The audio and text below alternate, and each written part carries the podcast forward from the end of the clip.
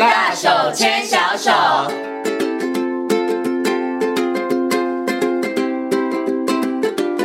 这是教育广播电台，您现在所收听到的节目呢是《遇见幸福幼儿园》，我是贤琴。接下来呢，在我们节目当中要进行的单元是“大手牵小手”的单元，很高兴的为大家邀请到吉威儿童专注力发展中心的执行长廖笙光光光老师来到节目当中，跟所有的听众朋友、所有的爸爸妈妈来进行分享。Hello，光光老师你好。好，各位听众大家好。嗯，今天呢，光光老师要跟来大家来分享一个呢，其实是很多的听众、很多的爸爸妈妈很关心的话题，就是关于小朋友。有说话的这个速度哈，有的小朋友他真的说话说的时间比较早，有的小朋友说话的时间真的比较晚。然后我觉得，我不晓得关关老师有没有观察到，如果家里头的小朋友比较早说话，爸爸妈妈都很骄傲。啊会觉得自己家小孩好像比较聪明一点点，所以来问一下光光老师，小孩子会说话的速度的快慢，会不会早点说话？是不是真的跟聪明才智有点关系？呃，实际上还是会啦，哈、嗯。但是呃，我们讲说，因为小孩子能不能表达，就是跟人互动嘛。嗯、那如果他跟人的互动越好，那当然他在学习效率上就会越快。嗯。啊，但是如果他跟人家互动越弱，那当然他就。学的速度就会比较慢，嗯，所以通常来说，小孩子说话的速度就是比较早说话，嗯、呃，当然我们直觉他就是比较聪明，是，嗯，那但如果照这个定义来看，就会变得很尴尬，就是所有男生大概都不聪明，因为男生说的比较慢一点点，啊，因为呢，如果就是我们在看小孩子的发展哈，小女生的啊，就比如说等到七岁，哦，小女生通常在语言表达能力啊，甚至会快到小男生的两，就是、比他快两岁，是，哦，对，所以就是。呃，女生七呃，女生可能语言表达是七岁，但是男生语言表达可能就是小两岁，大概才五岁。嗯，OK，好，所以爸爸妈妈万一啦，家小朋友说话的时间比较晚一点点，其实也不用太担心了。刚刚光光老师讲是只是说，哎。大体上大家可能会这样觉得，但是是不是实际上其实不是？哦、不是对，对，因为我们真的，我身旁真的有朋友真的很晚会讲话，但是现在讲的可好了，对，所以大家也不用 太过担心哦。不过我们今天好好来跟大家谈谈，就是为什么有些孩子他真的可以说话的这个速度比较早一点，有的比较晚一点点。我觉得除了先呃先天的一些可能呃基本的条件生理之外，其实他跟后天的环境跟训练其实也有很大的关系哈。所以，我们今天呢要请光光老师。是好好就这个部分，这个部分的议题来跟大家做说明哦。不过我想是不是可以先请光光老师来跟大家讲一下，到底孩子要几岁说话，他才是算是正常的范围？就是到底孩子说话的这个速度进程的发展，它是怎么样子的呢？嗯呃，小孩子刚开始在小婴儿时期，大概在三四个月，他跟我们玩的时候就会开始发出声音。嗯哼，好，那大概等到大概八个月到十个月，他可能就有爸爸、爸爸、妈妈、妈妈这些东西。大概可能，那基本上在一岁的时候，他基本上就对于基本的这个物品，他就可以练出一些，比如说他内内，嗯哼，好，就是大家可以有一些稍微的秘密。那基本上在一岁半的时候，有些小孩子到一岁半到两岁的时候呢，小孩子的语言发展的这速度就会开始出来。嗯、我觉得他开始大概可能有大概是呃大概十种哦不同的词、嗯、单字哦大概就有这个。那等到两岁的时候就很神奇，觉得两岁的时候他就会进入语言爆发期。嗯哎，之前不太会讲话，而后来两岁的时候就噼里啪啦噼里啪啦哦。通常来说，等到两岁半就有句子。所以通常我们在看孩子的时候，就是在两岁半的时候，他基本上基本上就是我要什么哦，就是比如说我要内内，或者是。就是一个小的有动词，有受词啊，这样基本上就算一个小的短句。嗯，所以基本上小孩子在语言发展在两岁半的时候，基本上就差不多。那等到大概三岁的时候呢，他大概就是有一些的词音这些东西，大概就是成熟了。嗯，好。那我们在看小孩子发展的时候，呃，小孩子大概要一直要等到他能。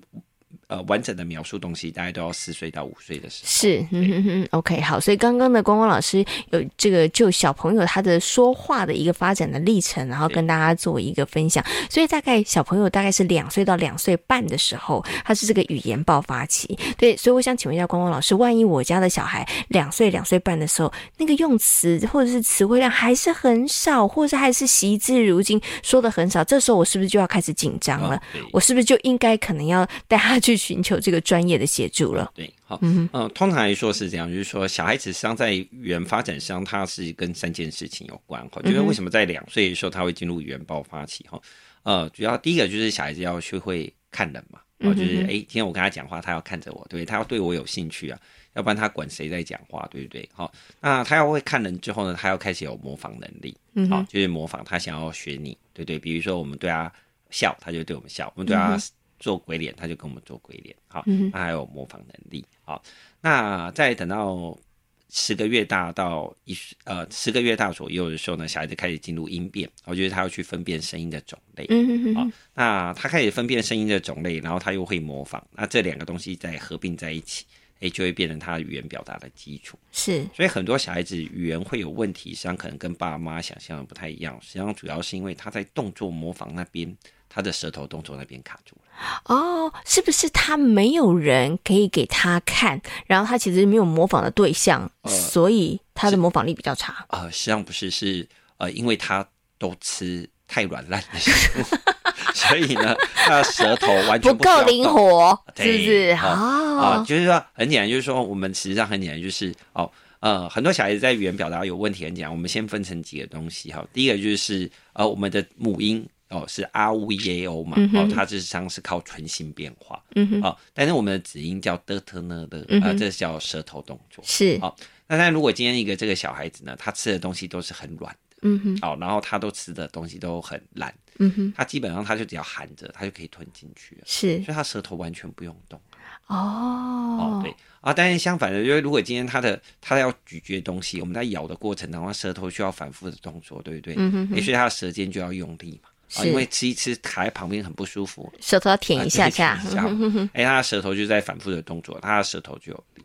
那我们现在碰到很多小孩子讲话比较慢，并不是因为他模仿有问题，是他的舌尖没有办法顶到相对正确的位置，所以就是他的舌头不够灵活，对，灵活度不够的关系，所以他讲话就变得有点短气了啊。那这时候如果爸爸妈妈又很爱纠正他，他就老子不干了，他就不要讲，我更不要讲啦，因为我受挫了，对对对，那那后面就是心理上面的问题了啊。那实际上反而就会变成是他，你去把他舌头动作练起来，嗯，好，哎，那他反而他讲话就会快。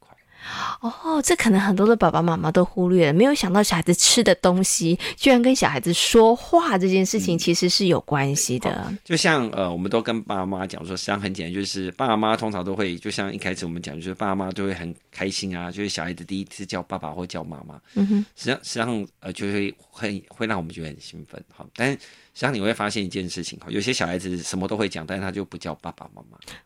哎，为什么呢？啊，那上很简单，那个就是这个呃抿的动作，嗯，抿啊，抿，好，好，我们他的嘴唇上下嘴唇，对对对，就是说，呃，接一个小孩子嘴巴都开开的，嗯，啊，他就不太叫爸爸，嗯，啊，他也不会叫妈妈，哦，为什么？因为我们嘴巴打开开的，没办法发出嗯的音，哦，所以他又跟你这个唇的旁边的肌肉也有关系，哦，比如说这个小孩子嘴巴一直都打开的，他都不愿意闭闭起来，好，我们说。啵，来我们念啵，嗯哼，啵，好，有没有？先闭起来，然后突然打开，妈啊妈，好啊，是。如果你嘴巴打开，来，我们试试看，可不可以叫妈？不可以啊，对，你就啊而已。对对，所以现在碰到一个问题，就是说现在小孩子的汤匙都太浅，嗯。哦，就是我们都给他很浅的汤匙嘛，是就小小的进去嘛，对不对？对对，他根本不用抿，我还可以勾一下，对不对？哦，他就有这些小孩子传妙嗯的动作，嗯，所以呢，他就没办法。你看全世界叫不是叫妈，就是叫啊嗯，嗯，对不对？你们说啊嗯，对，嗯对，就妈。因为我每天在吃东西的时候，那个汤匙我其实就练习了，对不对？你看汤匙只要深，他就会叫。哦，没想到连爸爸妈妈喂小朋友或者小朋友自己吃的那个汤匙，因为真的你去观察，现在小朋友汤匙其实它很很小，而且很浅，小小的，对不对？是给一岁的用的，是。啊，两岁就不要用。了，两岁就要换了，对。不对？那所以小孩子如果他嘴巴没有闭起来，他的那个。呃，我们说是口轮匝肌，哦，就是嘴型变化那边就不够，是。那嘴型变化比较不够，他讲话就会变成就是两个东西都是叠字叠字，嗯，啊，他就没办法讲句子，而且他就只能车车，他就不能说车车子，对，因为他的嘴型变化不。哦，所以其实你看，原来小朋友的说话，他其实有好多的部分跟他的嘴部的这个肌肉其实有关系。那这个嘴部肌肉其实又跟你吃东西饮食有关系，吃什么东西，然后你使用的这个餐具其实有关系，这可能很多的爸爸妈妈都忽略了，只是每天一直想说，来，我在你面前一直讲话，你怎么不赶快讲？爸爸妈妈就会很担心哈。OK，不过其实大人对着小孩讲话，其实对孩子来讲，他也是一个模仿很重要的，哦、对，对，对，对，对，对，所以第一个就是他模仿嘛，他、嗯、模仿必须要有动作的能力。是哦，那我们通常我们有一个很重要的指标，就是一个小孩如果不讲话，基本上我们并不是会太担心。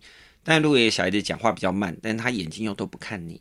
嗯，比如你跟他讲话，或你跟他打招呼的时候，他都一直在看别的地方，他跟你没有眼神接触。嗯，那这就是一个很重要的指标。嗯，哦，就是哎、欸，如果他已经两岁半了，啊，语言发展比较慢，但是呢，你跟他讲话的时候，他眼睛又不喜欢看着你。嗯，那这部分。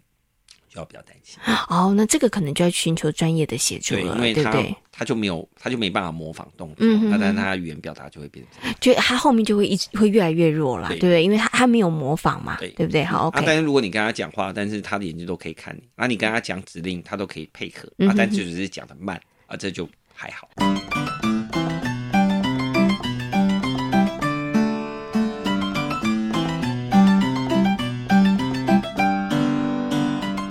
就稍微等他一下，对然后就是我们可以从他吃的东西上面着手，让他吃的有点硬度的东西，对不对？好，然后用这个比较深的汤匙，帮助他这个嘴部的肌肉可以发展的更好。好，那等到他的这个基本的呃肌肉能力够的时候，其实他就会讲了，对不对？原来前面可能不讲，是因为可能跟肌肉的能力的发展其实有很大的关系。哈，好，那刚刚呢，其实光光老师跟大家谈到，哎，为什么孩子他说话的速呃时间会比较晚？一点点，或者是呢，这个小朋友他们到底为什么可能讲的这个不会字会不会那么多？那其实跟这个嘴部的肌肉张力有关。但是我想请问光光老师，另外一个就是，我发现有些小朋友讲话会口急啊，是对。那口急又是什么样的原因呢？他其实跟呃这个等于是说跟他的反应有关吗？还是跟他的这个嘴部肌肉的发展有关呢？好，好，那口急呢，实际上如果在医学名词上，我们不叫口急，我们叫做语畅。嗯哼，哦，语言的语，流畅的畅，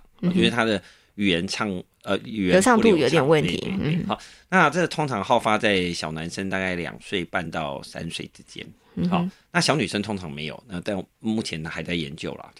啊，就男生比较男生。好，那通常他们现在讲的东西，大概就是别人说这个小孩子想想讲的字，想讲的东西，跟他呃的嘴配合不上，对，就跟他嘴巴的这个动作协调度，那中间。没办法衔接，那就会导致他出现这个讲话就是停顿的状况。嗯、哦，那比如说他现在想讲什么，但是他突然之间找不到一个适当的词汇，那他就会突然卡在那边。嗯、哦，那这还跟另外一个东西跟焦虑有关啊、哦，就是焦虑或紧张的时候呢，会让我们的喉头肌就是收缩。嗯，那收缩的时候，他因为他没办法很顺畅的运作，这也会导致口急。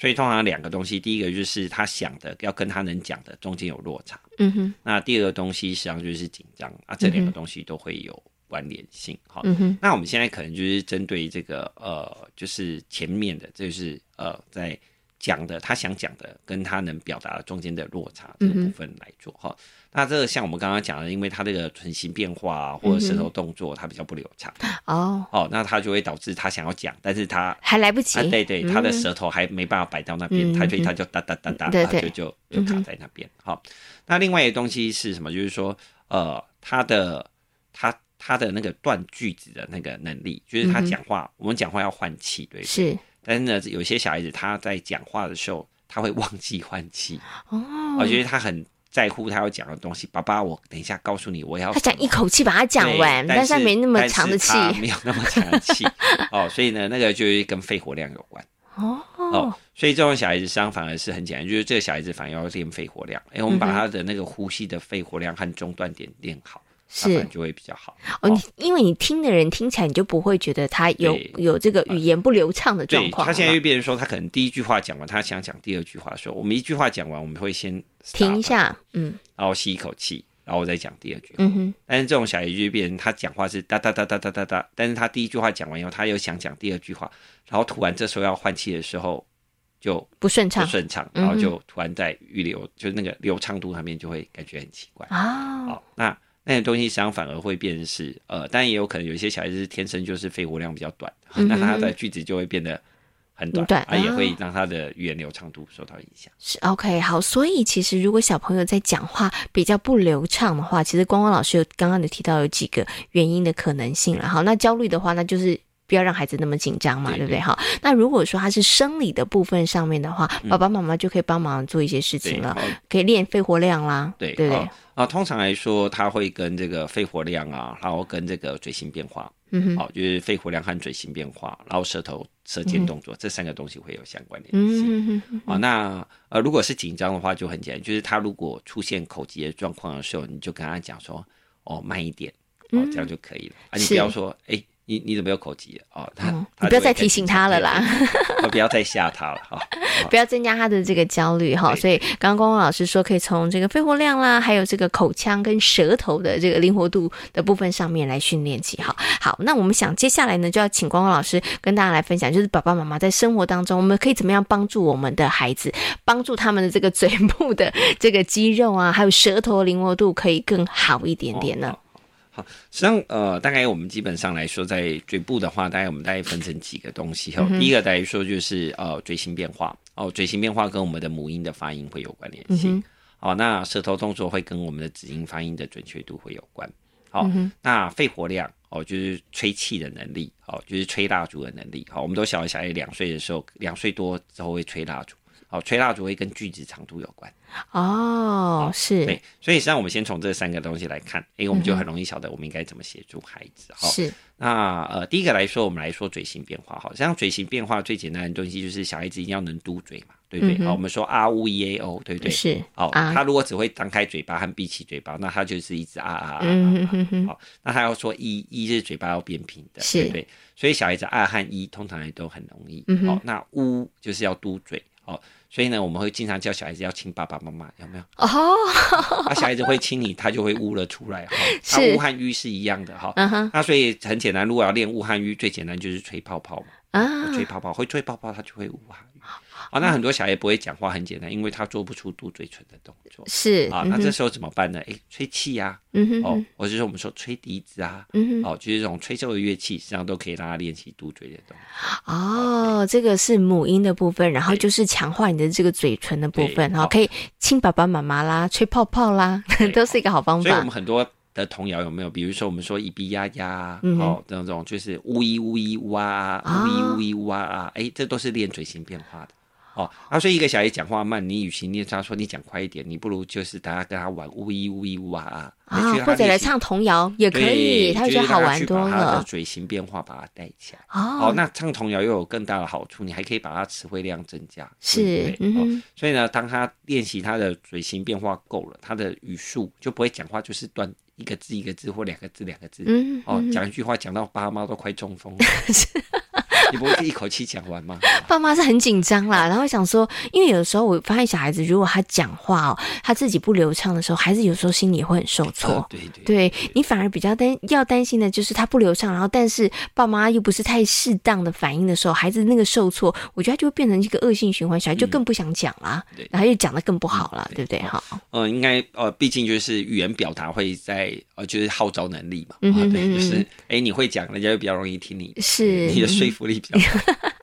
好，我们可以先从这个很基本的，就是嘴型的练习，对，对不对？好，刚刚其实光光老师有提供几个方法，吹泡泡啦，或者是呢，哎，唱童谣是一个好方法哈，对不对？好，就是唱呜啊一呜 a o 啊，这样就是几个母音，然后强化练习。好，然后这个是嘴型的部分。那我们接下来谈谈舌头啊，舌头哈，那舌头动作会跟这个子音会有关系哈。那子音就是最简单的方法，最简单大概两种分辨的哈，但是呃。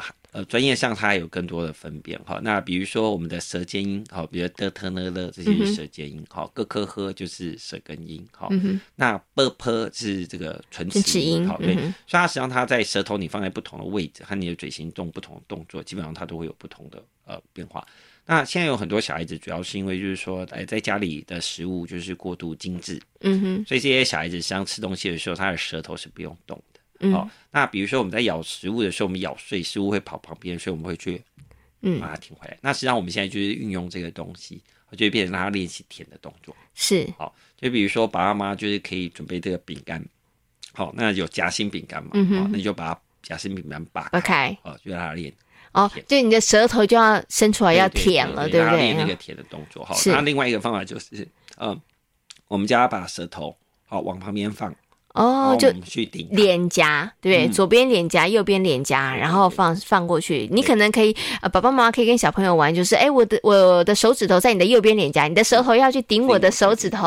哦，那以前我们都很会讲话，原因就是很简单，就是以前呢，你含着一个糖，糖很贵嘛，然后舍不得吃，对不对？左边含含，右边含啊。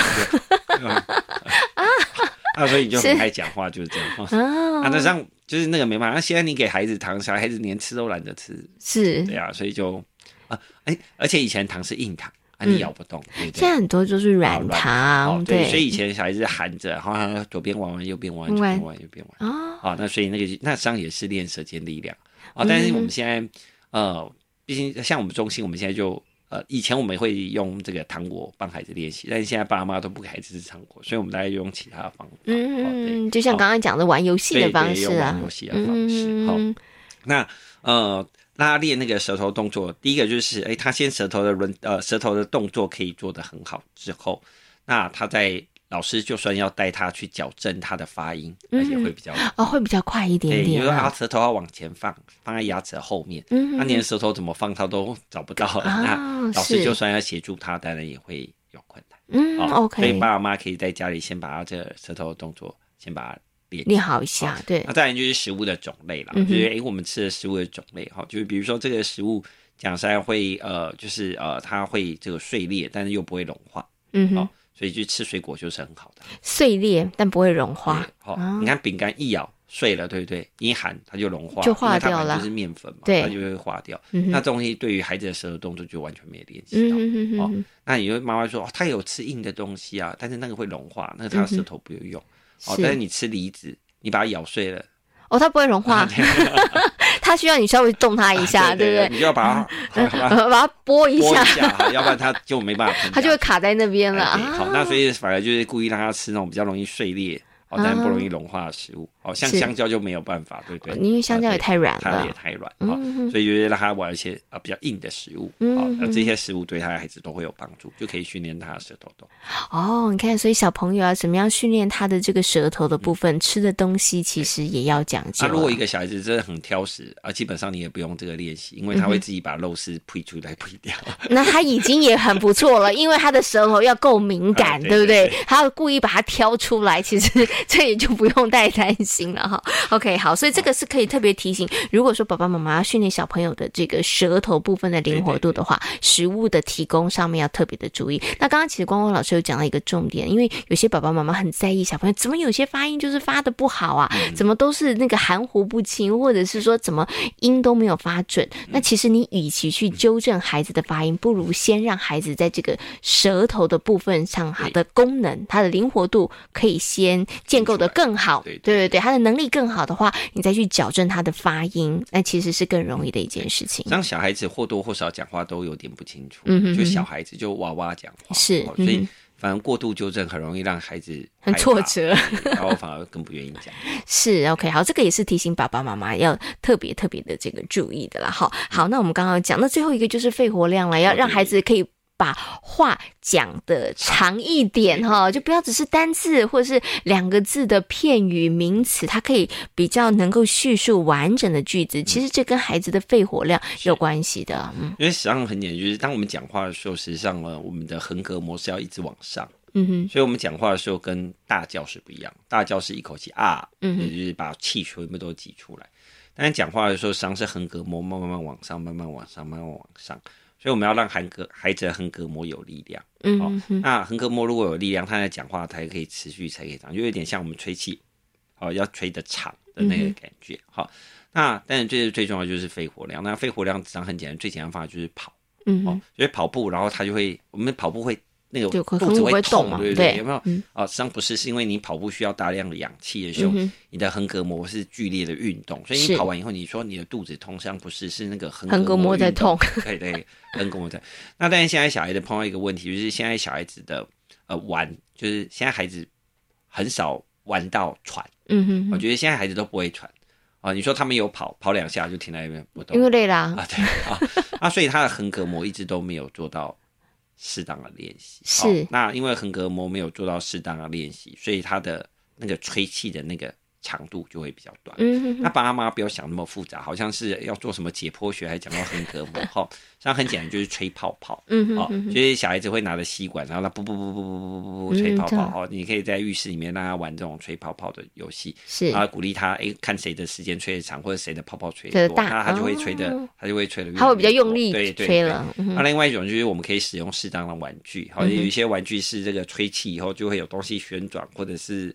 有这个会动的，呃、对，会动的哈、嗯嗯。那对他来说也是一个很好的视觉回馈，所以这时候最好用的就是风车了。嗯，哦，对，你给他一个风车，他可以吹，你也不用教他吹多久，反正他就一直吹，一直吹。因为他不想让他停下来，就会一直吹。那他就一直练习。嗯，那在大量需要练习吹气的动作，实际上你就把他的这个呼吸的量去把它练起来。嗯，好。那呃，肺活量所以我们吹气的长度会跟我们语句的长度有关。哦，如果一个小孩子他吹气的时间就是很短。嗯、那他当然他讲话就没办法，就只能到单字，嗯、或者只能到四个字或五个字。好、嗯，那如果他吹气的时间比较长，那他才会有一个真正的句子。嗯，哦，因为很多小孩子讲话慢，并不是因为他真的讲话的慢，哦、嗯，也不是他真的想的慢，气不够、啊。对，他的英雄气短，气不够，所以他就讲的比较慢一点就是他一句话要分成两句话来讲，哦、所以你就会觉得，哎、欸，奇怪，你怎么讲话怎么？那么慢，对，哦、那那因为自信心又不够啊，那就会后来就会变，他就越来越不敢讲话，嗯、那句子就会越来越。这个越来越短哦。OK，好，所以呢，刚刚光光老师呢有跟所有的听众朋友、爸爸妈妈提醒了，如果你家的小朋友，你担心孩子的说话，哎，怎么好像他说的比别人晚，或者是呢他的怎么好像讲话的速度比较慢的话，其实我们可以从呃一些方面来帮助孩子哈，可以帮助孩子的呢，可能他们在这个嘴型的变化上面加强，还有在这个舌头的部分上面的一个功能啊，灵活度上面加强，还有孩子的肺活量也可以来帮助小朋友，你家小朋友讲话就可以。比较流畅一点了哈，好，那今天呢也非常谢谢呢廖生光老师，光光老师在空中跟所有的听众朋友所做的分享，谢谢光光老师，谢谢。